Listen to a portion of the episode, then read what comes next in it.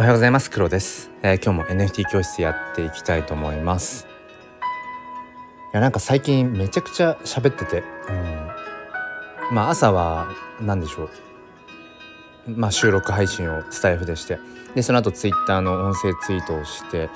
で、まあ、夕方夜は夜で、まあ、ツイッタースペースの方で喋って。でここ最近はね、まあ、年末年始っていうところもあったので、えー、あそうココさんおはようございます。や先日ありがとうございました。そう本当になんかね最近まあありがたいことにものすごくねあの喋、ー、る機会が多いなと思いながら、えー、ココさんお弁当作りながら聞かせていただきます。ということではい。ちょっと一方的に話していきますね。うん。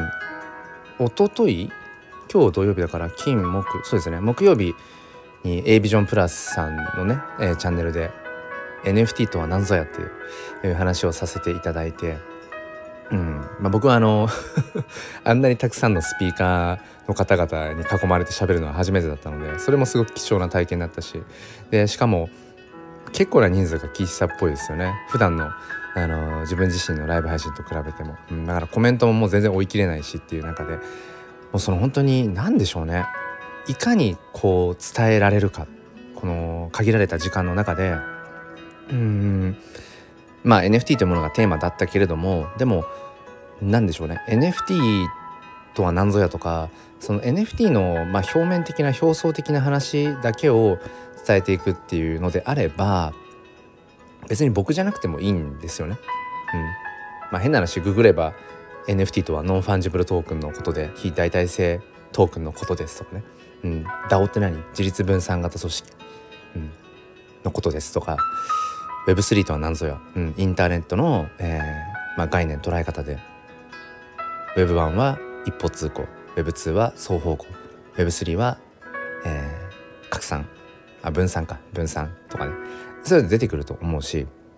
まあでもそういう話を求めているわけではないっていうのは、まあ、当然なんとなくわかるしね。昨日の上妻さんとの 真っ昼間からにもかかわらずなんかこう深夜にお酒片手に喋ってるんじゃないかとこう勘違いするようなね、えー、昨日は刺激的な、えー、時間でしたけど、うん、ああ 月間さん言った先からです。面白いですね。これねスタイフのライブってあるあるであのなんかね特定の方の名前を挙げてあのこれがみたいな話をすると途端にその方が実はあのいらっしゃるとかね。うん面白いですよね。あげずまさん昨日もありがとうございました。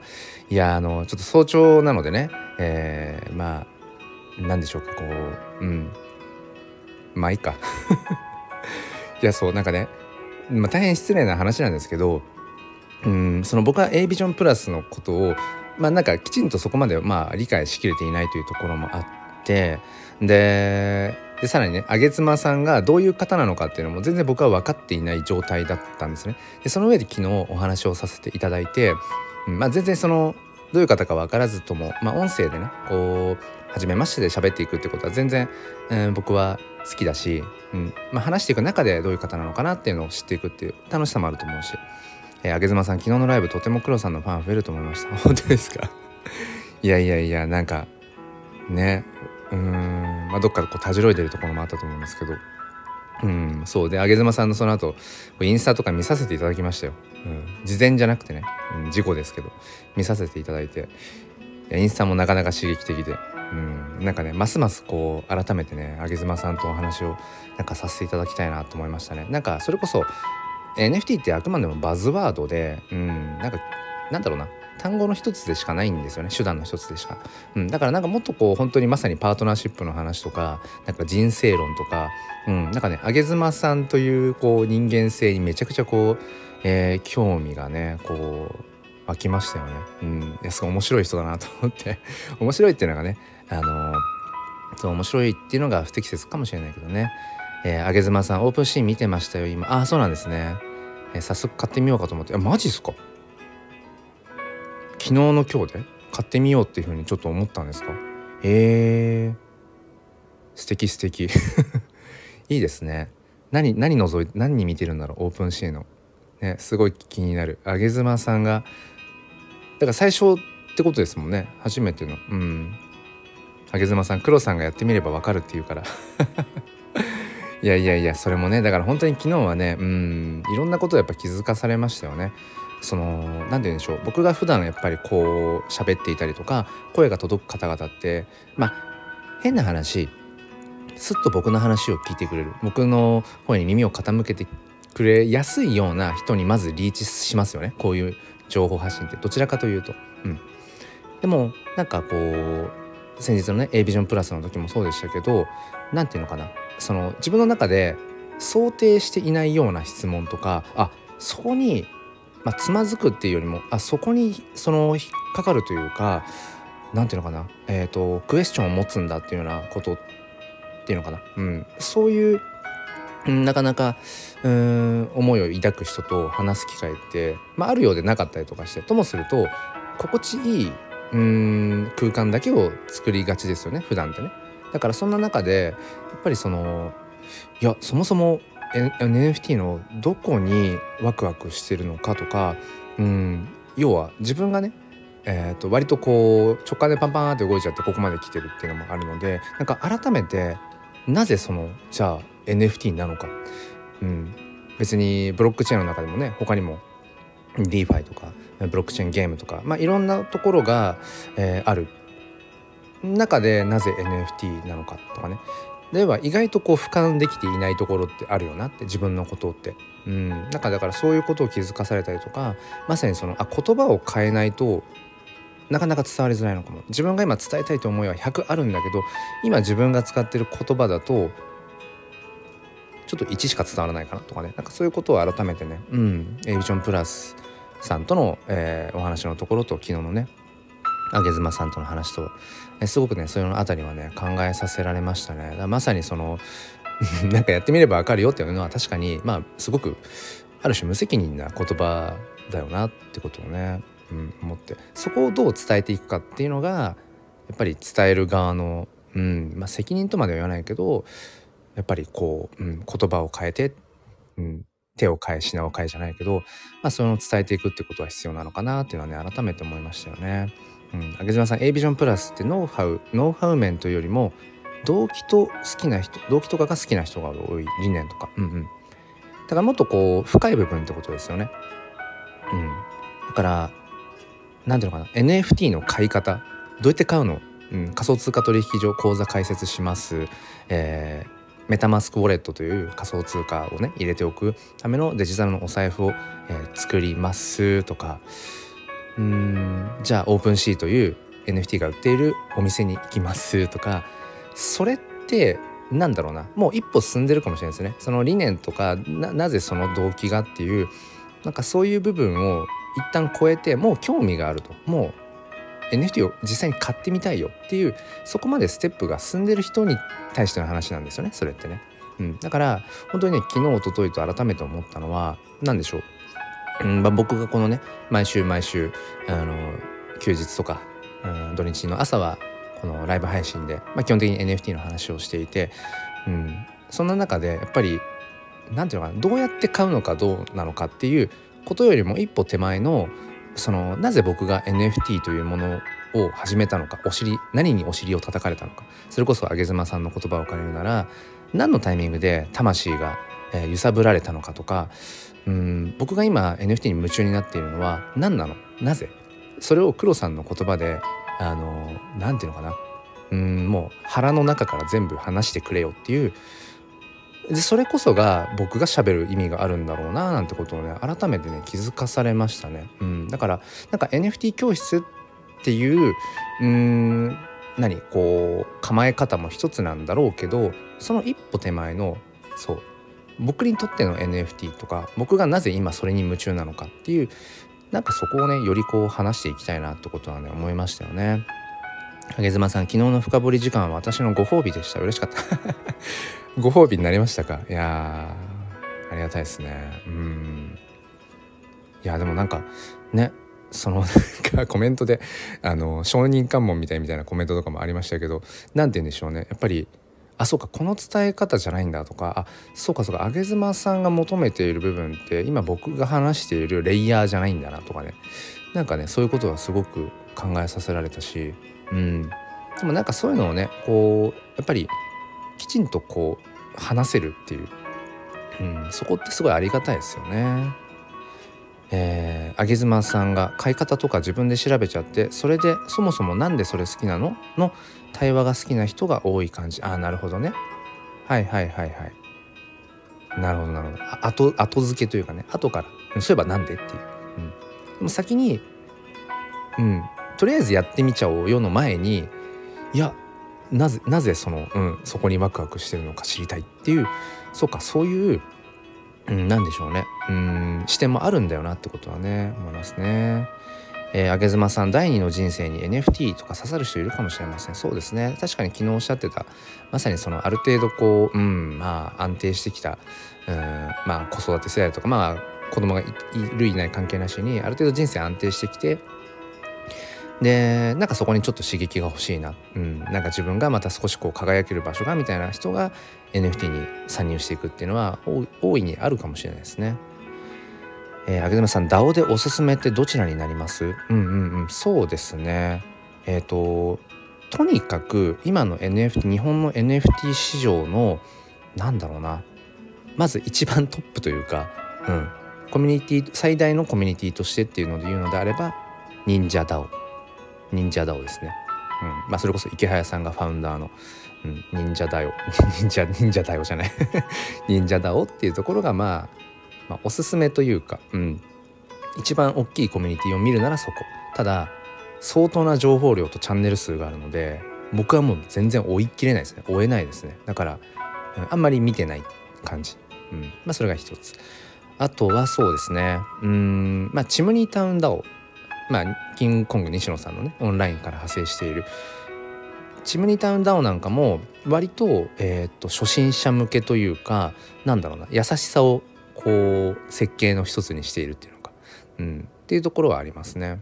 うん、割とこう何かこうコメントしたりとかしてもパパーンとなんか返ってきたりとか。まあニンチャーダウンもそうですけどチムニタウンダウンも一つあるかもしれない。うん、まあいわゆるそのキングコング西野さんがこう作ってるようなあの煙突町のプペルとかねその辺りを含めての世界観とかうんそういったなんかカルチャーが、うん、好きな人はチムニータウンダオもいいかもしれないですね、まあ、僕も全然追い切れないからそんな見てないですけどね、うん、あとはえっ、ー、と、まあ、僕が基本的に常駐している、えーと、ピクセルヒーローズダオっていうところ、うん。まあ、ここもおすすめですね、まあ、僕がいるからっていうのもあるけど、うん、ピクセルヒーローズダオまあ今話した忍者ダオとか、うん、トップトップコミュニティっていうのかな、うん、忍者ダオとか、えー、チムニータウンダオに比べるとまあなんかそこまでうんガンガン活発にっていうほどじゃないけどでも毎日何かしらディスカッションされていたりとか。あとは何でしょうね。えーと、参加しやすいですね。そのプロジェクトとか、うん、あ自分こういうことできるのでこういうのやってみたいですとかっていう声を発しやすいのは、えーと、割とピクセルヒローズダウはあるかもしれませんね。本業があってうんそれでもこうコミットしているっていうような人たちが多いのでそうそう。そこまでこう追い切れないってほどのスピード感はないんだけど何か自分がこう、うん、DAO というところで何かやってみたいなっていう時に割とやりやすい場所でもあるかもしれませんね。ピクセルヒロス DAO は。うん。えー、上妻さんコミュニティの運営の参考にどこか入りたいなと無料有料問わずで知りたいです。あごめんなさい前後しちゃいましたね。そうですね。そう。だからコミュニティ運営っていうのであれば、まあ、僕がそうですね。うん多少出入りしているような場所で言うとうん。まあ忍者 DAO まあ忍者 DAO まあチャンネルによってはその NFT を持っていないと見れない場所とかっていうのもあったりしますね。で結構今うん。忍者 DAO 関連の NFT って高かったりもするのでそう。だからピクセルヒーローズは全然なんでしょう。僕がかなりどっぷりいるっていうのもあるあるので余計ねよりうんおすすめしやすいっていうのはありますけどうん。なんでしょうね。そこまでこうガツガツっていう感じでもなくでも日本の NFT 市場で本当にフル株というか、うん、フル株で。しかも何て言うんでしょうね。運営がいないんですよね。うん、ピクセル他の DAO と呼ばれる場所って基本的に運営がいて入った早い月間さん入った本当早いですね早いですねココさんねちょびっくりした今このスピード感このスピード感ねもう大好きです本当にますますちょっとあれですねあの明妻さんに興味が出てしまうというかうん Pixel Heroes DAO そうそうそうまああとはそうですね。まあいわゆるそのうん。僕も今ちょっと Discord 見てますけど。そうですね。おすすめ。うん。まあ僕がそうだな思うの。まあ他にもまあ本当にたくさんあるのでその DAO というかコミュニティがね。うん。そうそうそう。まあ一つきっかけにはなるかもしれないですね。ピクセルヒローズ DAO うん。まあそこでなんかまたこう、うん、ちょっと違うかなと思えば、うん、またいろいろ見てみてもいいと思うし。まあでも忍者 DAO を見てみる忍者 DAO とチムニータウン DAO もこう見てみるっていうのもいいと思いますね。その比較としてね。その DAO の運営とか、まあ、DAO の運営で言ったらすごい大規模なあの忍者 DAO なんかは、うん、まあトップのコミュニティトップのっていうか、うん、まあ最大数っていうのもありますけどね、うん、あとはまあ好き嫌いというか、うん、それもあるかもしれないですね。うんえー、熱量ピクセルヒーローズ DAO が一番でしたねあまあそうかもしれないですね自分がやっぱり、うん、いろいろ見ていく中で自分がこううん、居心地がいいなって一番感じたあのコミュニティ DAO がピクセルヒーローズなので、うん、それはあるかもしんない。うん、結局追い切れないのでそんなにいくつもいくつもあってもそう。えー、あげずまさん昨日の話の続きですが黒さんの好きなところが知りたい。うん。好きなところ。好きな好きななんだ？好きな何の部分だ？ろ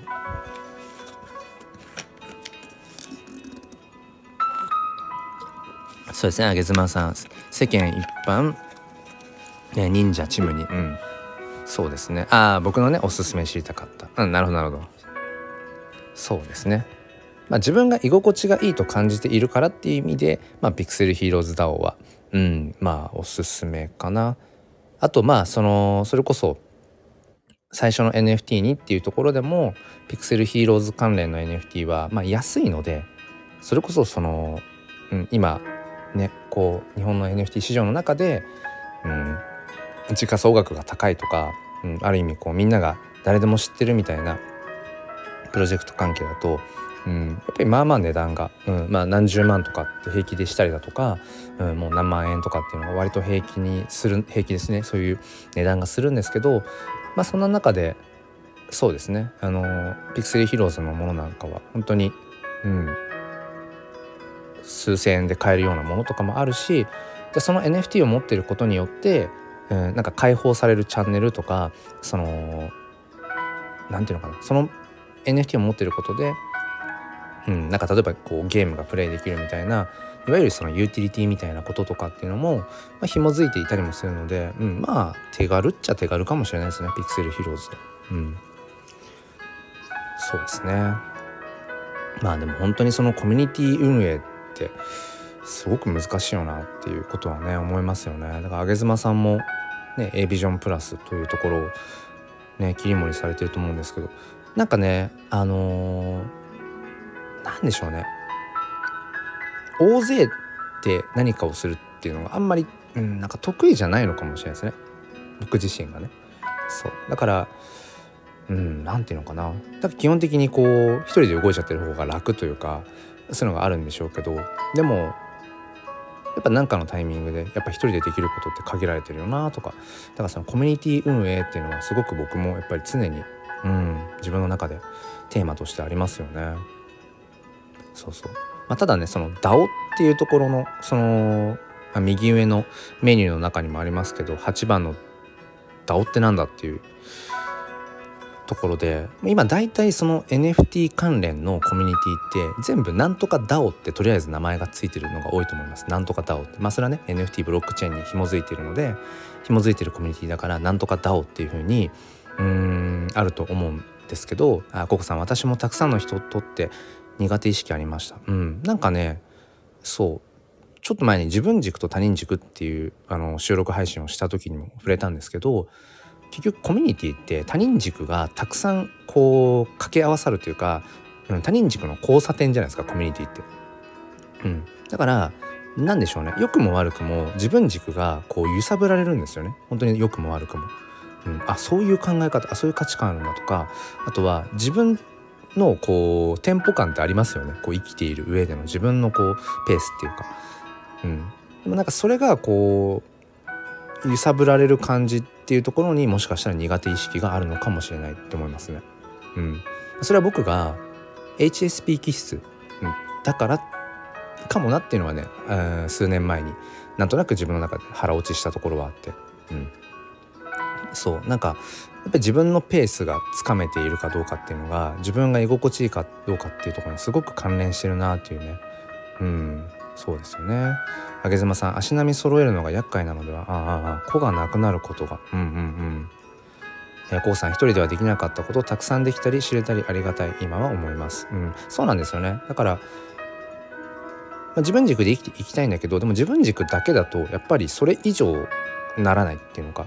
うん、だからやっぱり程よく他人軸に触れて、えー、他の人の価値観に触れてあなるほどそっか自分が見ていた視点って狭かったなって言って違う視点で見るとかやっぱり程よくそういうのっていうのを自分に自分に合ったね自分に合った量で、えー、なんかそのね触れていくっていうのがいいんだろうなと思いますね。あげずまさん私も嫌ですね。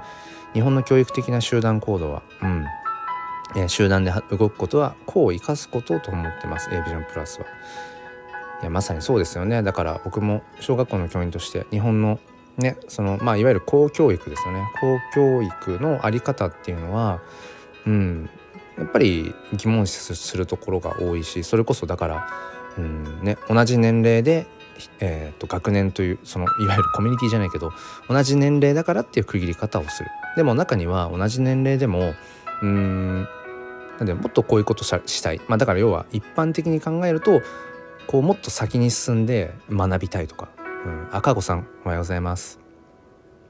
あの一昨日はありがとうございました。A ビジョンプラス、うん、すごく すごく楽しかったというかワイワイねあのさせていただいて、うん、またぜひぜひ機会があればお話しさせていただきたいなって、うん、思うし。か子さんともしゃなんかあれですね1対1でお話ししたりとかっていうのもすごくしたいし。うん。そうそう。ですね。そう。だからね日本の公教育の在り方っていうところ。うん。何でしょうね。こう横並びでねえー、同じことを一律にってもちろんそれによるメリットっていうのもあると思うんですけどね、まあ、いわゆるその最低限とされる、まあ、教育。うん。まあ読み書きそろばんじゃないけど、うん、なんかでもなんでしょうね。ちょっとやっぱ時代にそぐわなくなってきてるよねっていうのはね、うん、すごく感じていて。うん。そう。だからまさにその DAO っていうところ。うん、かこさんが「皆様おはよう」ってクラッカーも鳴らしてるけど。早朝からクラッカー鳴らしてますね。そう。でなんかねその集団っていうのとその子っていうところ、うん、ここってものすごくやっぱテーマですよね。なんかね。うん。でねダイバーシティ多様性とかってすごいこう、うん、声高に言われたりする中で多様性ってなんだろうねとか、うん、じゃあ一方で子ってなんだろうとか。じゃあ集団ってなんだろうとか、うん、だから本当そういう意味でコミュニティってものすごく奥が深いなと思うしうん。でも本来 DAO ってなんだっていうなんだっていうかその定義としての DAO ってその要は中央にいるのがうん権力を持った人とかじゃなくてえっ、ー、と中央にあるものが AI のコミュニティのことを DAO ってっていう定義なんですよね。もともとの定義でいうとその DAO という考え方を、えーとまあ、提唱したそのビタリック・ブテニンというもう若き天才、えー、この NFT とかなんちゃらかんちゃらがこう今成立している土台の仕組みを作った人なんですけどその人がその DAO っていう、えー、 decentralized autonomous organization かな、うん、自立分散型組織っていう、まあ、思想というか考え方を、まあ、提唱した人でその人が言うには中央にあるのが AI。AI とかその、えー、あらかじめうんと組み込まれた、えー、プログラム、うん、そのプログラムの周りに人がいるっていうそのルールにのっとって、えー、コミュニティが形成されていくっていう。なんかそういうのをねもともとは DAO っていう定義らしいですね。うん、でも今は、えー、ほぼほぼそそこまでのレベルに達してる DAO っていうのはほぼなくてそう。日本の中でもなんとか DAO って言ってるけどあかあるうんなんていうのかな。NFT のコミュニティとしてなんとか DAO ってつけてるにとどまっているってとこですね。えー、あげずまさんなぜ黒さんは他人に興味ないのに教育分野なのですか？今度教えてください。いや今話しますよ。あのそうそう。昨日多分ねあのあげずまさんも最後の方で僕がねいや基本人に多分ね興味ないくてっていうところとかあとえっ、ー、とマミーさんでしたっけ？マミーさんもなんかその辺ねすごいあのなんでしょうこう取り上げられてましたけど。うん。そうなんですよね。僕もねだからそこを自分でもちょっと不思議だなってよく妻にも言われるんですよね。なんかあんま人に興味ないよねって。うん。でもなんかなんでしょうね。うーん。その他人に興味ないっていうのは確かにその通りだと思うんですよ。自分で言ってても。うん。あんまりだからあんまり干渉しないっていうのかな、うん、あんまり人に干渉しないっていうのは昔からあって。でもちょっとなんかこう矛盾してるかもしれないんですけど人というものは好きなんですよね。だから自分からなんだろうな。えー、っと、まあ、昨日も言いましたけどだから興味ある人には興味あるみたいな 感じなんですかね。だからあこの人と話したいと思えばあのちょっとコラボで話しましょうでスタイフで言うならね。このコラボで話しましょうみたいな。こととかもあるかもしれない、うん、言ったりとか。でも疲れちゃってまた一人になりたくなるみたいなところもあるし。うん。えー、妻さん教科書的なところを教えることが好きですか、えー、ノウハウ的なところを教えている自分が好きとか1時間かかりそう。そうっすね。あでもなんか誰かに何かを教えていることが好き。そんな自分が好きっていうのはあるとは思います。うん。そう。それはねあると思いますね、うん、だからまあなんだろうな。うん。それも越かもしれないですね。上妻さんね。それも越かもしれない。うん。自分の方が何かに、まあ、たけているというか先んじていろいろやっている。だからうんなんかこう教えてほしいっていう人に何かを教えるとかこうするといいよってことを伝えている自分になんかこうそこに越を感じているっていうのはあると思います。多分。うん、そう。それはねあるかなと思いますね。うん、あとやっぱりねそれこそヒーローになれるじゃないですかあの小学校の先生とかって。例えばねあの教室の中であのアコースティックギターでね弾きながらあの弾きながらなんか例えば何か歌ったりとかしたらもうその瞬間からヒーローになれるじゃないですか。うん、鉄棒で逆上がりバンってやったら「わ先生すごい!」ってなるじゃないですか。黒板に例えば何かこう絵をザッて描いた時に「うわすごい!」ってなるじゃないですか。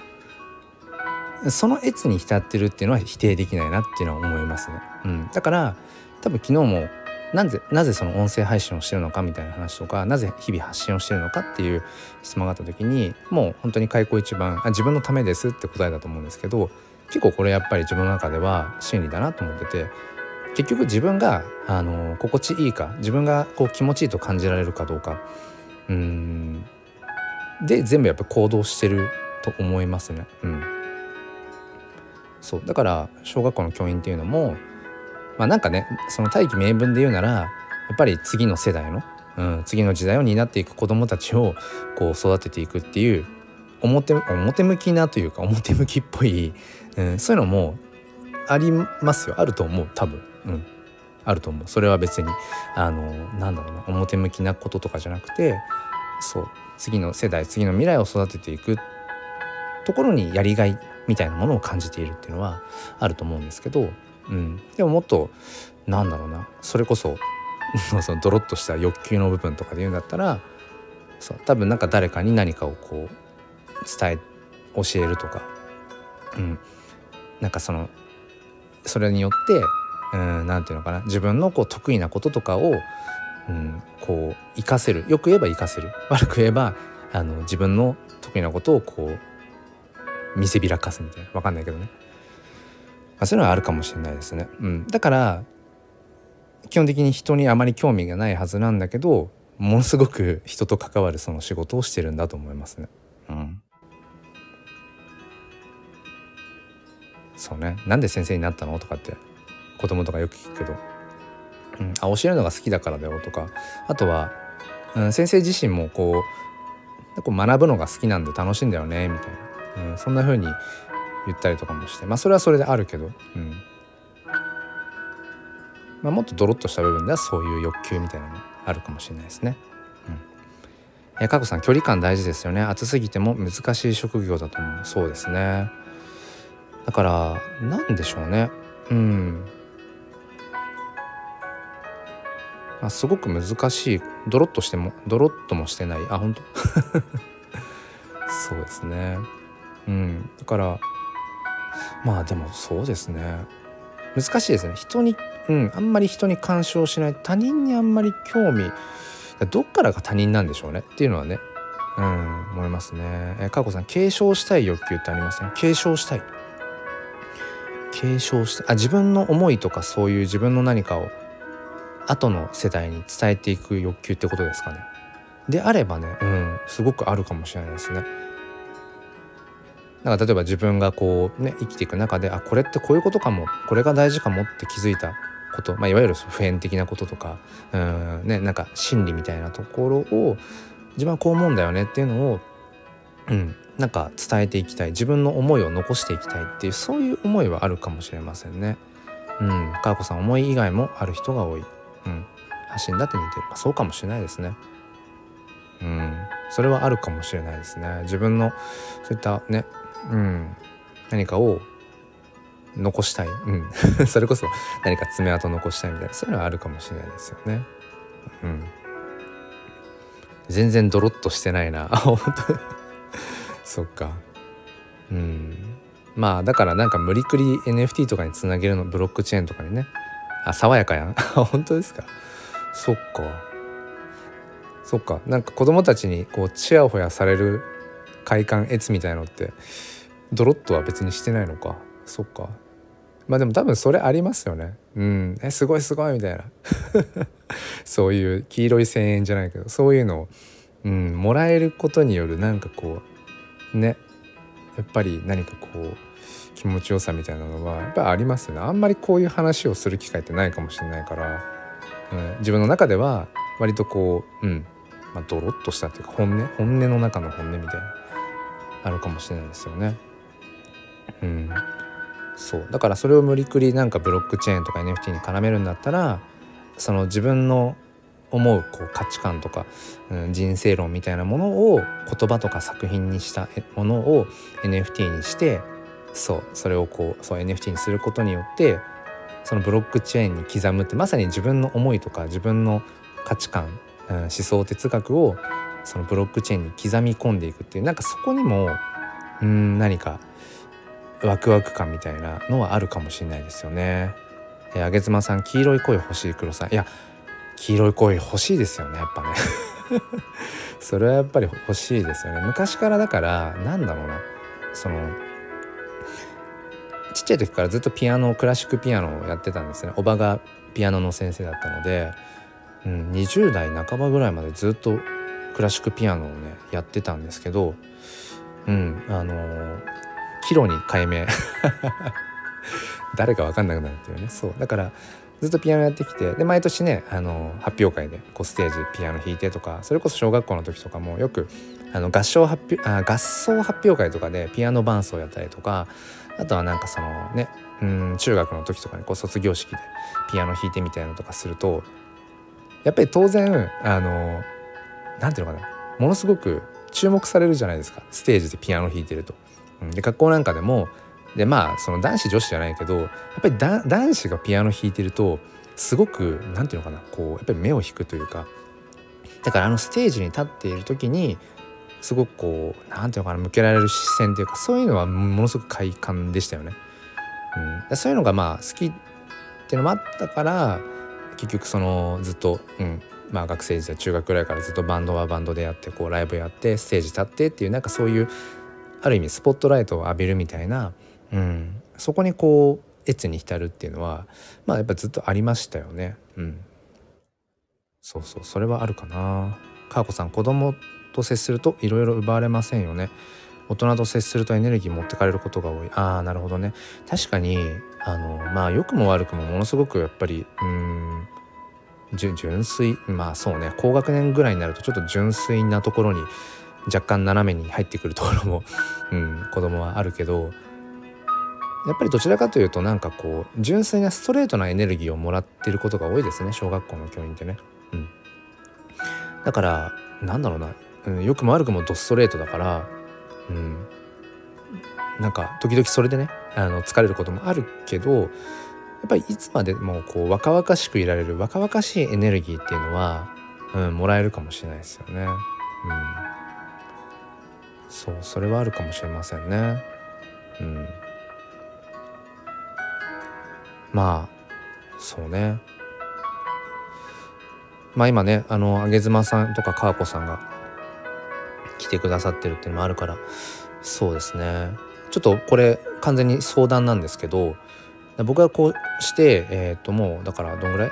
半年以上か毎週毎週この NFT 教室って銘打ってライブをずっとしてきてるんですけどそれこそここ最近ねその A ビジョンプラスで話をさせていただいたり昨日上妻さんとお話をさせていただいてやっぱり表面的なその NFT の、うん、話だけをしていても仕方がないというか、うん、別に自分がしなくてもいいっていうのはやりながらもいつもどこか思っていて、うん、って時にもっとその NFT を NFT の話もそうなんだけど今僕が NFT にこう夢中になっているワクワクしているっていうそこの何ていうのかな NFT よりもっと手前の部分というかなんかそういう部分もやっぱりうん話したいっていうところやっぱあってだから時々 NFT 教室とかじゃなくてもう全然フリーに雑談でライブをやりたくなる時もあるんですよ。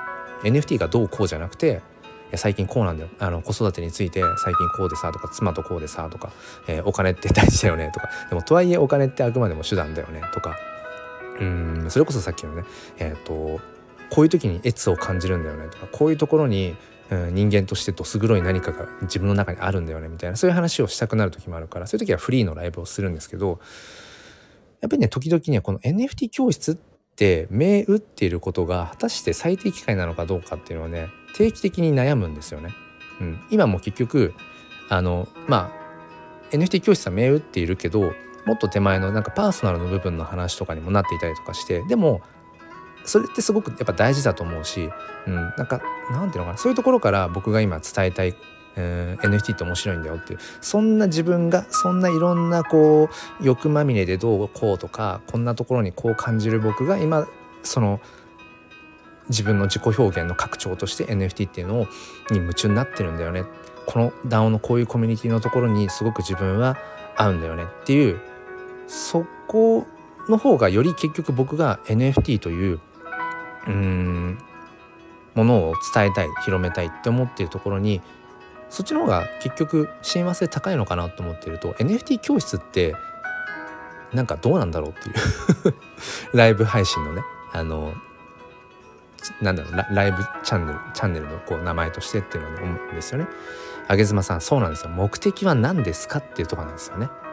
広めたい自分の認知度を上げたい黄色い声欲しい。いや それによるかも。そうなんですよね。そこなんですよ。多分そこがね僕の中で明確になりきってない何かがあるのかもしれないですね。そうですね。うん。思いつきなところからいきますね。やっぱり認知度高めたいっていうのは当然ありますね。であのー、まあ、これはまあ、まあ、ある種こうどす黒いというか本音の部分で言うと例えばこの NFT 教室ライブをこうね半年以上やってくる中で、えーと、NFT にちょっと興味あるんです。でもどうやってやったらいいか分かんなくてとか最初に何をしたらいいんですかっていうところからじゃあって言ってこうレクチャーして例えば NFT を買える状態にまだなりました。したらその方があじゃあ黒さんが作ってる NFT 買いたいのでって言って買ってくださったこととかっていうのもまあ割とこう普通にあったりして。だからある種この NFT 教室っていうのを通して自分のマーケティングうん自分を広告してるっていう部分もあるなって。自分の要はそのお客さんとかうんファンになってもらう一つの動線として、えー、やっているってところはやっぱどっかありますね。うん、あとはなんだろうなシンプルになんだろう NFT 人口っていうのかなそれを自分なりに増やしていきたいっていう思いもやっぱりありますね。うん、まだまだやっぱり市場がちっちゃすぎるしでもなぜそこの人数を広げたいと思ってるんだろう僕は。って思うとまあやっぱり自分が作ってる NFT とかっていうのを、まあ、買ってくれる人が増えるよなっていうそういう打算もやっぱありますよね。でも自分の NFT うんまあそうだね。やっぱそれはあるかもしれないですね。うん、あげずまさんじゃあ私の壁打ちサービス申し込んでください壁打ちサービス？対話しないと決めるのはむずい問題あそうねそうですよねそうそうそううん。まあだからねそんなことも考えてるけどただ NFT 教室って銘打ってるからあのリーチしたっていう人もいるしね。でもこの辺が難しいんですよね。まあまあまあライブ配信のタイトルをどうするかぐらいの話ですけど。うん。まあでも結局はなんかそうね。今は一番話したい話が、えー、と表だったものが NFT というワードなんだろうけど深層心理としては、うん、多分自分の話を自分自分のことを知ってほしいっていうのがまああるんでしょうね。うんえー、かやこさん黒さんという人を入り口にするっていうのはスタイフとしては相性いいと思います私は。うんうんうん。そうですね。そうだからうん僕が何でスタンド FM でこれをしてるかっていうとその NFT っていうものを普及させるっていうのをライブでやってるかっていうとなんだろうなやっぱりスタンド FM とその Twitter とでちょっと住み分けをしていてで Twitter の方は完全にゴリゴリにもう NFT マーケティングというか NFT クリエイターとしての発信が多くてで毎日 Twitter スペースも夕方夜やってるんですけどそっちはもう完全に自分の NFT コレクションプロジェクトのまあ、宣伝とかあとはもう聞きに来る人たちがもうゴリゴリに NFT プレイヤーなのでそんな中でえっ、ー、と何ていうのかなえー、だもう全然その、うん、目的が違うとか Twitter でやってる音声発信とかの方は、まあ、完全に自分の NFT 作品を買ってほしいとか自分が関わってるピクセルヒローズ DAO のこうよりね盛り上げていきたいとかっていうもう本当に NFT 特化した、うん、やっぱり話し方をしてるし、うん、言葉選びなんかももうなんだろうな。それこそ噛み砕かないでもう専門用語とかでバーって喋っちゃってるっていうその目的が分かりやすくあって。でスタイフの方が案外ややこしくてあのもともとこのスタンド FM を始めた時は僕がその軽度のうつ病で数年前に一回仕事を休んでるんですね。でそういうところから自分自身と向き合うために、あとは悲観的になりやすいネガティブ気質なところがもともとあるからそんな自分を前向きでありたいっていうのを、えー、っと自分自身で自分に暗示をかけるために毎朝必ず「今日も心に前向きファインダーを」っていうふうに言うための場所としてスタートしてるのでものすごくスタンド FM ってなんだろうな。もう NFT がどうのとか子育てがとか教育がとか、えー、と夫婦関係がとかお金がとかっていう土台のその前にまずそもそも自分自身がさらけ出せる場所なんですよね。としてスタンド FM を使っているのでそう。うんだからなんだろうな。うんまずやっぱスタンド FM っていうのは僕という人間をなんかやっぱりさらけ出したい。でそこにとつながってくださった方にあついでに今自分は NFT っていうもので、えー、まあ、小学校の教員としてもそうだし父親としてもそうなんだけど NFT っていう部分で一人の人間として、うん、今楽しんでるよってことを伝えたいんだろうなって今勝手にごめんなさい壁打ちさせてもらって勝手にすっきりしちゃいました。えっとあげずまさん誰かに壁打ちしてもらうと良いですよ。そうなんですよね。うんそういう時間は必要だな方向性決めずに続けるっていうのもいいと思う。うんうんうん。かこさん単純に馬力すごい。あ本当ですか？あげずまさんコスパコスパ重視人間なので私は、うん、馬力すごい。本当ですか？小学校の教員とは思えない。ああそうですね。うん。まあなんかでも全部ね楽しくやれてるんですけどね。あげずまさんコンサルとか受けないんですか？うん。まああんまり興味そうですね。なんかそうかもしれないですね。なんか自力で何かやろうとしすぎちゃってるところはあるかもしれない。えー、かこさんクリエイターとしての思いツイッターそうですねツイッターの方はもう完全に、うん、もう NFT の自分の NFT をやっぱり広めていくためっていう使い方ですね。えー、あげずまさん私が黒さんならちゃっちゃとコンサル壁打ちしてもらっちゃってますなるほどね。あげずまさんスタイフ内で NFT ポジション取りたいあそれはねそれねあると思いますねうん。スタンド FM の中で NFT のポジション取りたいっていうのあるかもしれない。えー、かこさん、公務員は自分自身さらけ出せる場所必要ですよね。入り口は私も完全にそうだったな、5年前くらい。うんうんうん。いや、そうですね。それは本当思うな。あげずまさん、いや、黒さんは自己対話より他人使った方が良い。うん、でもね、それもね、感じるんですよね。結構自分の中に中にって入りがちなので、そう、自己完結をしすぎてしまうところがあるので、そう。だから、うん、なんかある種そのクリティカルシンキングちょっとこうなんだろううんクリティカルシン批判的思考をいい意味で持ってる方と対話することですごく気づけることが多いなって、うん、それはね本当に思うんですよね。ココさんコンサルすごくいいですよ。うんうん。そっかそっか。えー、あげずまさんなぜなら昨日話した限りでは黒さんってとっても綺麗でした。うーん。なるほどね。えー、ココさん新たな自分発見。あげずまさん綺麗さって発信活動する上ではその奥まで向き合う必要あると思ってます。うんうんうんうん。なるほどね。そっかそういう意味で綺麗。うん。ココさん違うか。新たな自分っていうより見えてなかった自分発見。うん。えー、あげずまさんそれを自分ではなかなかできないと思いますしんどいのでそうかじゃあ上妻さんにその壁打ちコンサルでしたっけ？壁打ちコンサルっていうのを申し込むっていうのがあるんですね。いやでも昨日のそうですよね。上妻さんとのうん。お話しさせていただいた時ももう完全に壁打ちですよね。確かに確かにそういう意味で意外としてるようでそうだから自分の中では割とこうコラボライブをやっていたりとか自分からお話ししましょうって言ってやってる方だと思ってるけど本当の意味で壁打ちできてないのかもしれないですね。なんかあ本当そう思います。うんうんはいはいそうだねっていうふうに受け入れてもらっちゃう簡単にというのかな。何ていうのかな。そのうん。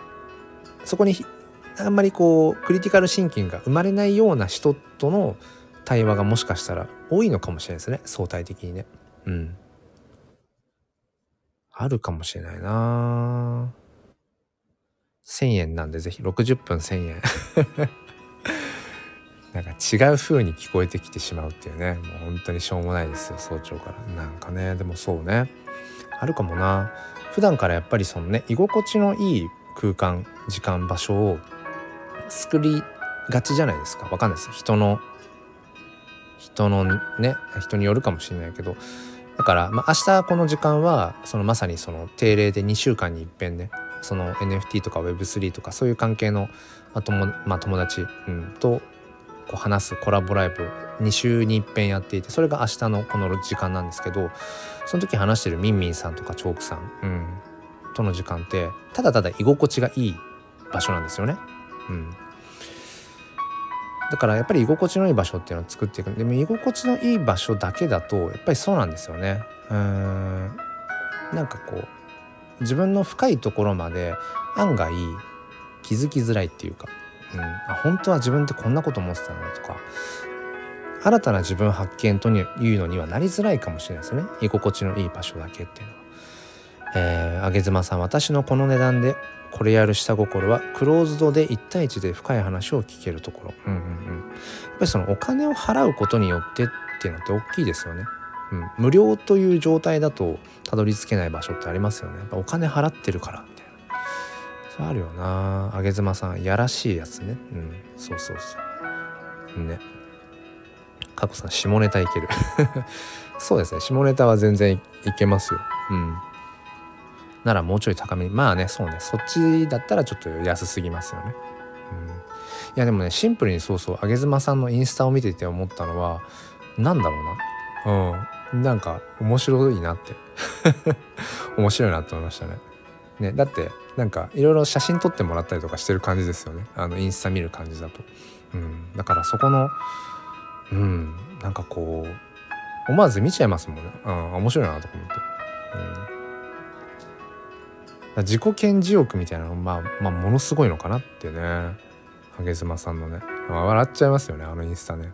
笑っちゃうしでもなんかやっぱり何て言うんでしょう。こう単純にうーんあなんかこう美しいよなって思ったりもしますよね。うん。そうそう。ああやってさらけ出せるってすごくやっぱ大事だよなって思いますよね。うん、例えばもうなんかそのねよくある、うん、母親だからとかね、うん、なんか妻だからとか。なんかそういう以前に自分はこういう欲求持ってるからこういうのを出したいんだよね表にっていう。それすごくうん大事だなって思うしなんかより興味持ちますよね。面白いなみたいな、うん、なんで縛られてんだろうとかね。なんで縛られてるんだろうなとかそう興味ありますよね。興味ってだからその、うん、向こう側にあるね深層心理とか、うん、そうだからやっぱりねいかに出していくかっていうところが大事だからうん。そう思うとそうまあちょっとまとめていくと何をまとめるんだって話ですけど。うん。やっぱり下心としてはそうスタンド FM でだうんなんだスタンド FM ってものは自分自身がまあさらけ出せる場所として、えー、確保している。まあでもうん。まあプラスアルファでなぜスタイフで NFT の話をこうしてやってるか NFT 教室とかをやってるかっていうとそう単純にやっぱり自分のうんなんだろうな。作品を買ってくれる人を増やしたいっていうのも多分あるしあとはやっぱスタンド FM の中で NFT というポジションをまあ取りたいなっていうのも、まあ、取れたらいいよなっていうまあ思いもあったりだとか。うん。そうですね。まあそれがあるからなんだろうなっていう。だからツイッターはツイッターで NFT のね、えー、話っていうのはスペースで毎日やってるけどなぜわざわざ、うん、スタンド FM でそういうふうに、うん、しているのかっていうと、うん、そういう打算とかがあるよっていうことでしょうね。えー、上妻さん壁打ちのご案内を送りますよ。昨日は壁ではなく上妻でしたので壁になります。なるほど。いやみんなすごいな。なんか本当にいろんなこうねすごいしっかり考えてるよなっていう人本当多いですよね。うんもう刺激を本当にもらうなって。うん。こういう目的があるからこういう今行動をとってるよとかとか今はこういう時間なのであえてこういうふうにしてますとかっていう本当に明確になっている人が多いからうん。なんかねすごいなって。それを考えると本当になんか思いつきでその時その時のなんかもう思ったように動いてし動く自分をね本当に顧みますよね。うん、でそこがね結構混同してる。うん、なんか手段と目的がそれこそ入れ替わっちゃってるとかそもそも何のためにやってんのとかその住み分けとかがごちゃごちゃしちゃってることって僕よくあるなと思うんですよね。うんそれはすごく思う。割り切りきれない。あそうそうそう。ね。あありがとうございます。黒さんの開示が進んで素敵です。黒さんらしさ良きですよ。とてもありがとうございます。そんなことはないけどって。かこさん。やこさん60分で1000円って安 もっと出しましょうってあげずのさんがね。えー、かこさん整理すればいいだけかも。うんうんうん。そうね。あと43名やったら閉じます。壁打ちは。そうなんだ。うんうん。そうなんですよね。そうそう整理すればいいんだろうけど。うん。なんか割り切っちゃう割り切っちゃうことに抵抗というか割り切ってしまうことうん。にそうね。だから欲張っちゃうんでしょうね。欲張っちゃうんだろうねきっとね。それこそ例えば NFT 教室と銘打ってライブをするんだったらもう徹底して NFT とは何ぞや。NFT の買い方。そういうことをもう徹底的にこう講義形式でやる。ってすればいいんだろうけどなんか割り切れなくてつい自分の話もしたくなっちゃうとか。つい気づくと人生論語りたくなっちゃうとかね。だからそういうのがあるんでしょうね。だからなんかこうライブ配信のタイトル一つとっても NFT 教室？うん。本当にそれそのタイトルなのかな？自分が発信してることってとかね、うん、きっとそういうことを思うんでしょうね。思いながらやってるんでしょうね。うん。そうね。そんな感じかな。ココさんありがとうございました。また。うん。ぜひぜひ。そうですね。うん。まあでもなんか今日はほんと久しぶりにそうですね。NFT 教室ライブとは銘打ちながらもなんか割ともっとその手前の部分、うん、なんかのね話とかっていうのをどちらかというと、うん、させてもらえたかなって思うとそうね。だからやっぱり僕がこのスタンド FM の中で普段はなんだろうこう広く、うん、自分が思うことを別にジャンルレスで割と話して、まあ、NFT に偏ってる部分もあるけど話しているけれどもでもなんだろうなあえて NFT 教室っていううタイトルで構え構えてライブをしてるのはやっぱりスタンド FM の中で NFT っていうポジションを取りたいっていうのはまああるんだなってことで改めて思いましたね。なんかスタイフで NFT って言えばまあ黒さんだよねっていうところを取りたいっていうもうほんと願望ですよね。うん。それはねあるな。ああげずまさんアーカイブいつも残してますよ。うん。かーこさん割とみんなごちゃついてますよ常に変わる。なかあそっか。そうね。うん。なんかかーこさんのその言葉はすごい励みになりますね。本当いつもしょっちゅう揺れてますね。自分が今発信してることってこれでいいんだっけとか、うん、まあでもスタイフで NFT というポジションを取りたいっていう欲求はまあずっとある。あとはなんだろうな。やっぱりうん NFT クリエイターとしての自分を認知してほしい。でそれこそあじゃあちょっと黒さんの NFT 作品を買いたいなっていうふうにするそういうだからまあファンとか顧客じゃないけど、うん、そういう人たちを捕まえたいっていうまあ人心もありますよね、うん、実際あるな。うん。でもなんかそういうなんかうん一部分というか表面的なことだけじゃなくてなんかもっとこう生きていく上で大事なことってこうだよねみたいなこともきちんと話したいっていう、うん、ごちゃごちゃしてますね。うん。ごちゃごちゃしてる。あげずまさん、私もぐっちゃぐちゃ、ぐっちゃぐちゃなんですか？そうなのあの、インスタ見るか、まあでもインスタ、うん、そうね、インスタ、インスタ言ってちょっとあれですけど。ね。あ、すごいね、気になったのが、あげずまさんのツイッターのアイコンって、なんであのアイコンにしてるんですか？思わず見入っちゃいましたけど。うん。そう、それもね、気になるね。えー、かーこさん、自分が成長すると変わるし、そうなんですよね。ね変わる変わる毎日変わっていくうんそうなんだよなあそうあげずまさんツイッターのアイコンうんツイッター飛んだ時にアイコン見てそうそうそうなぜあのアイコンなのかうんそこはね面白いなってそのねいろんな画像があると思うんですけどまあアイコンってね結局そのツイッター上、まあ、SNS 上での、まあ、パッと見た時の、まあ、姿形というかねあれだと思うし。あげずまさんあれ好きなんです。あそうなの。自分がねうんうん。いやらしくないし。うんまあ確かにね。いやいやらしくなくはないと思います 見ちゃいますもんだって。うん。やっぱ見ちゃいますよ。そうそう。昨日昼間からね。うん。まあなんか見ちゃいましたけどね。うん。いやらしくなくはないと。まあ、でも確かにね縛られてるやつだとちょっと違う違うなんかアカウントかとね思われちゃうっていうのはあるからね。ちょうどいいかもしれない。確かに。えー、かこさんアイコンこだわる黒さんフォトグラファーだから。あーね。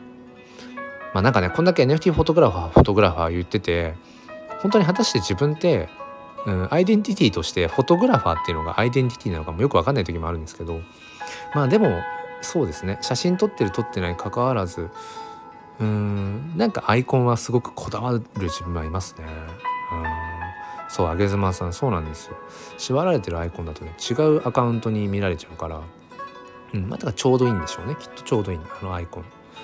うん。でもねあのすごくはっきりしましたよ。昨日ねあげずまさんとお昼に話す前までだからなんか結構ね「えあげずまさんと話すの？えっ、ー、とえ昼間に?」とかなんかあの「気をつけてね」とかってコメントをもらったじゃないですか。あの多分かーこさんとかも多分言ってたのかな？分かんないですけど「気をつけてね」とか分かんないけど。その意味がねそうそういろいろね喋った後に分かりました。うん。そうそうすごくね。うーんそうねもね。かーこさんマルチポテンシャライト。どんな要素も自分だと思う。マルチポテンシャライト。へえうん。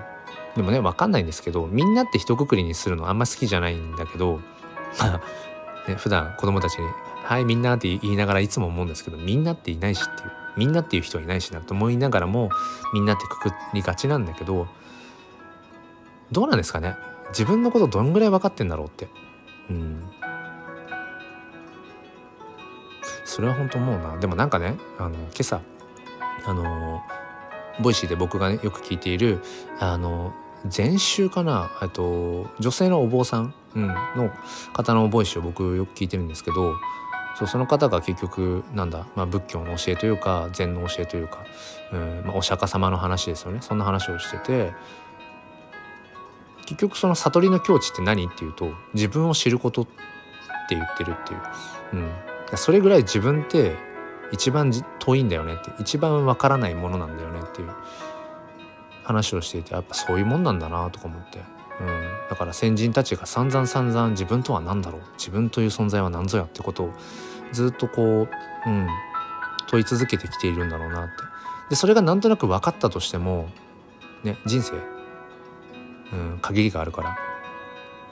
きっとあ自分という存在はこういうものなのかもしれないっていうふうに思えても人生に幕が閉じられてしまうので結局僕ら人間ってそのそれをずっと繰り返してるんだろうなって、うん、新しく生まれては自分って何なんだろうって考えてああ自分ってこうなのかもしれないって分かった。もしくは分かりそうなところで人生が終わる。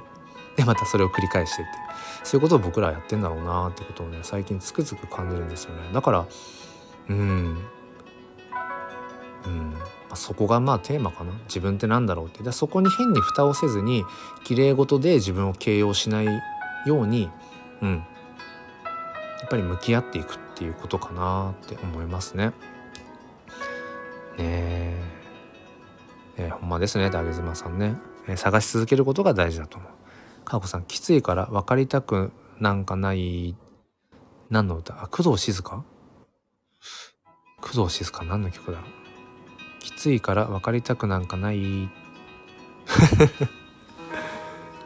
なんだろうな。うん。まあそうですね。まあでもなんかそのね迷いながらこう揺れ動きながらっていうのが人生なのかもしんないなっていうなんか何でもそんな風にまとめようと思えばまとめられちゃいますけど。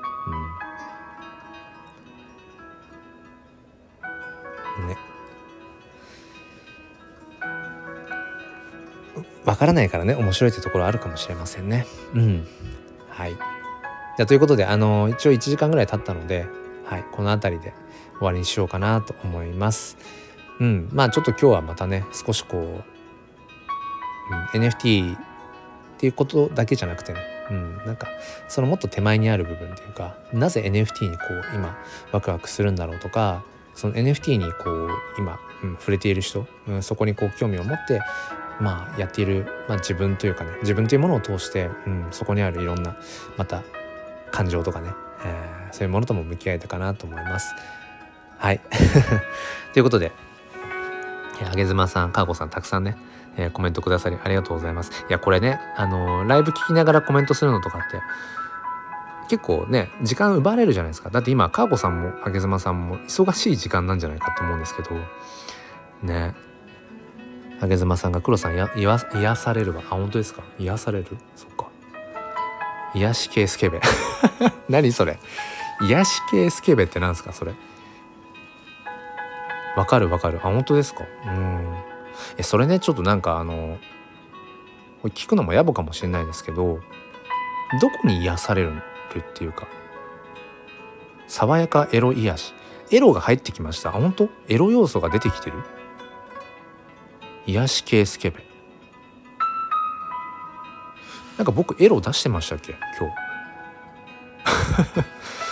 僕エロ出してたかな？エロ親父でエロ親父だとちょっとなんかねもうそれでおしまいな感じ。うん。そうかそうか。うん。まあだからねそのまあ無理くりまあ NFT につなげるわけじゃないけど昨日一昨日だっけ？なんかえー、っと、なんだっけ。そう。あ、そう、A ビジョンプラスの A って、上げ妻の A ですかあれ。かごさん、いい声だと思います。あありがとうございます。そっか。うんうんうん。わら、エロ親父 FT。ノンファンジブルトークンじゃなくて、ファンジブルトークンなの？代替が可能ってことね。ああ。かごさん、人に愛を注いでる人の声。おお、すごい。その褒め言葉は。すごいですね。解釈笑いって。うんそっか。そうだからなんだろうな。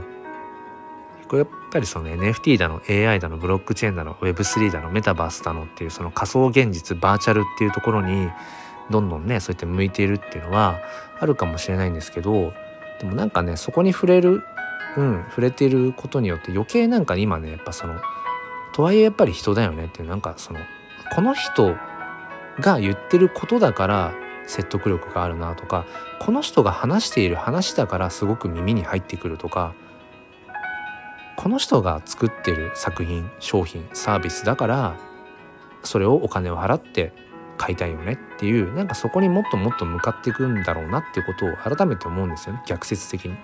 AI がいろんな今人間がやっている仕事をにとって変わっていくっていうことが必然な中で、うん、じゃあ仕事が奪われるのかっていう悲観的な見方もできるけど一方で人間じゃなくてもなんか成立するようなことは人間以外 AI とかに任せてもっとより僕ら人間だからこその部分なんかこの人だからこそみたいな、うん、なんか不完全なところとか、うん、なんかこうねこう確立されてない何かみたいな、うん、危うさみたいなものも含めてある脆さみたいなとこもあるけどでもなんかそういう人だからこそっていうなんかそこによりフューチャーされるんだろうなってことはね思いますよね。あげずまさん愛のある声あ本当ですか？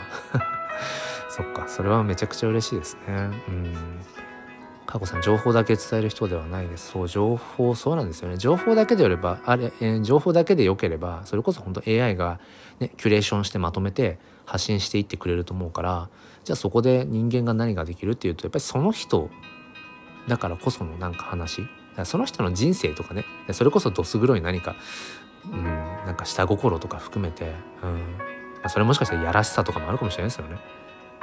うん、みんなだってあるじゃないですか性欲。ね、性欲ってすごい多分土台にあるしこれ、ね、人間が生物としてそのねこう遺伝子種を残していきたいってところにやっぱり根源的な欲求ってあると思うしそういうものをなんかこうねもっとさらけ出していくっていいですよね。えー、あげずまさんスタイフで NFT 枠取りましょう黒さんうん。ね。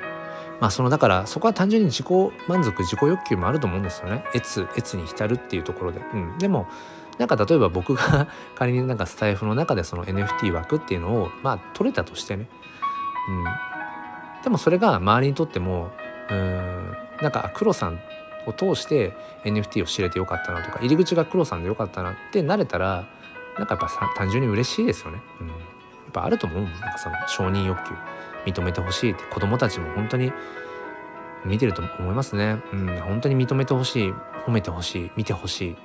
うん本当に子供たちに毎日言って「あ先生見て見て」とか、ね、こうスキンシップがやたら多い子とかもいますよね。うん、まあなんかもしかしたら、まあ、愛が足りてないのかなって思うような、うん、子たちもやっぱりいるし「見て見て自分だけを見て」っていうのねそうすごく思うな。えー、あげずまさんメタバースのイベントとか来てほしいですね。あメタバースでイベントとかもやってるんですか？あげずまさん。あそうなんだ。これもなんかまあ最近あんまりあれですけどあのクラスターとかでね、えー、とメタバース、うん、行って。そうそう。あの夏なんかはあれですね。あのメタバースライブでなんちゃってで弾き語りとかしてましたよ。楽しかった。それはそれで。うん。あげずまさんパパさんとかつながってほしい。確かにパパさんとのつながりあんまないかもしれないですね。うん。なんかどっちかっていうとうんそうね。なんか女性とのつながりママさんとのつながりの方がどっちかっていうと多いような気が。うん。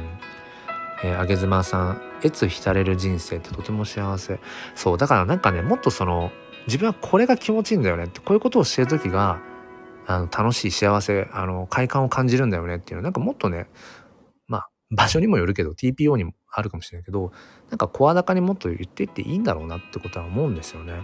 うん、まあそれがね変にこうなんかうーんと下世話な感じになるのはあれかもしれないけど。うん品がないとかね。相手をなんかすごく卑下してしまうとかっていうのはまた違うかもしれないけど。うん。えー、佳子さん内的な動機で越に浸れるのって全然悪くない。うんうんうん。そっかそっか。なるほどね。自分の足で越に向かって完全に女性に親和性持たれる そうなのかな？どうなの？どうなんだろうな？うんそっか、あげずまさん A ビジョンで、プラスでメタバースイベント。あ、そうなんですね。主催者がパパ丸、パパ丸山、パパ丸山さんというボイシーパーソナリティの方。えー、そうなんですね。その人と繋がってほしいなと思いました。うん、あ、そうなんだ。教えてください。またぜひちょっと、そのメタバース、いついつやるよとか。そしたら、あの、アバターで行きますんで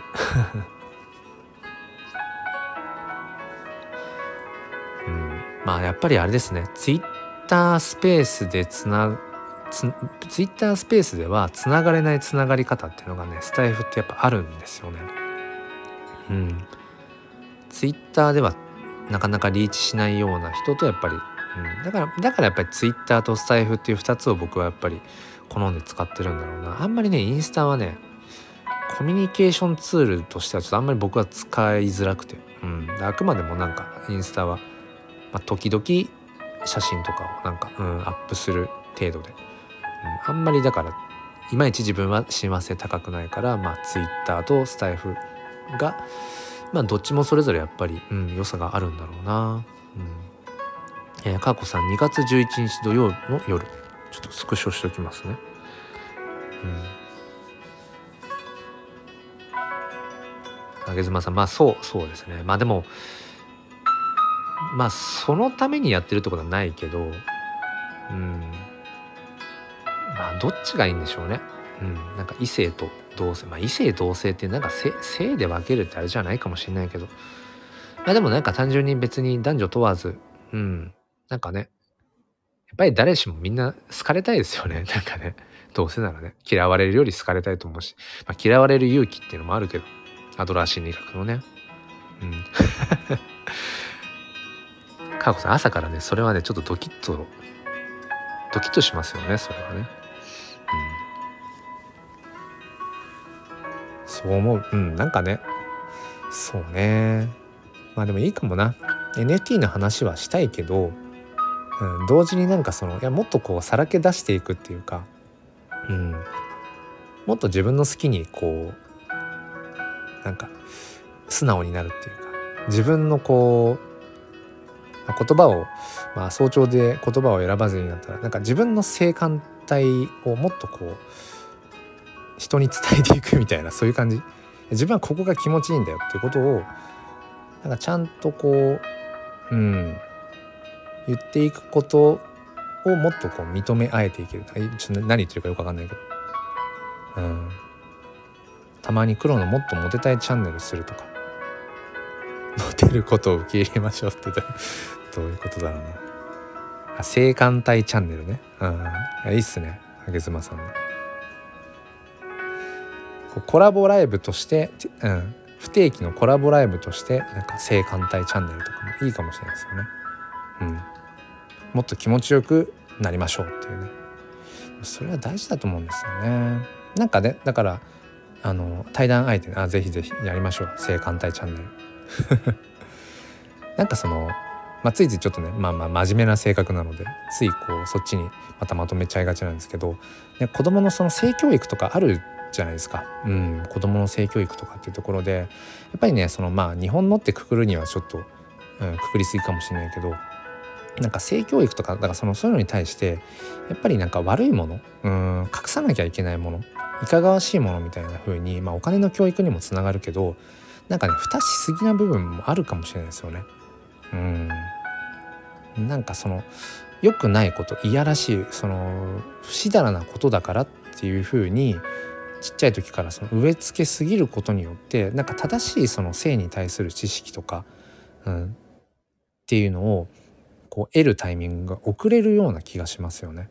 あそっかあんまりそういうこの感情だから性欲的な感情って良くない感情なんだって思わせられることによってその隠してこそこそとか裏でどうのこうのとか、うん、あんまり表でその出しちゃいけない何かなんだっていうどんどんそのだって性欲ってね食欲性欲睡眠欲で三大欲求じゃないですか。でもなぜか性欲だけはものすごくこう、うん、いかがわしいものとして、えー、扱われてしまう。でそれはともすると金銭欲もそうかもしれないですよね。うん、お金欲しいじゃないですか。うん、だってお金あったら大体のもの解決するでしょっていう。うん、でもあくまでもお金って手段なんだよね。価値何かを手に入れるためのあくまでも手段であって、うん、本当はね1万円のあの紙切れに1万円分の価値ってないんだけどでもそれを僕らは共同幻想としてこれは1万円分の価値があるよねって思うからそれがまかり通ってるわけでっていうことをなんだろうな、もっとなんかこうちゃんと伝えていくべきなんだろうな。ってそれはだからまさに性教育とかお金の教育、うん、でもなかなかそれがこう、うん、伝わりづらいこのニュアンスがねってことはね思いますよね。はい。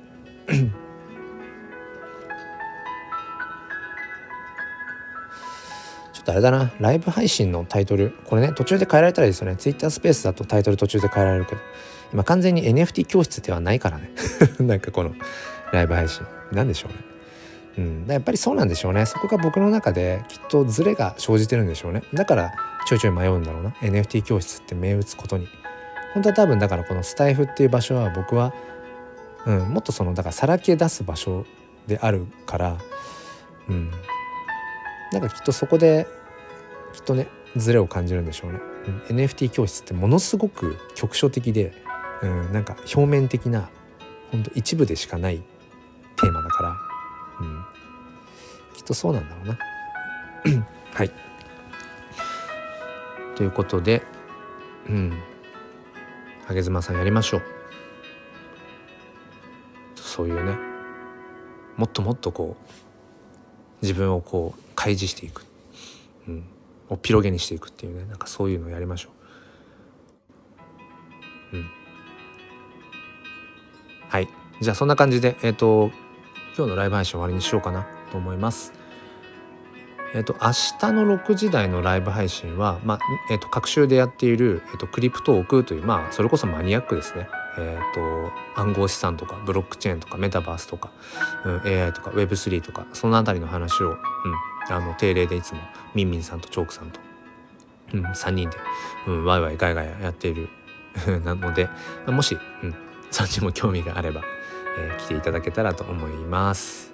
はい、じゃあそんな感じで今日のライブ配信終わりにしたいと思います。えー、お付き合いくださりありがとうございました。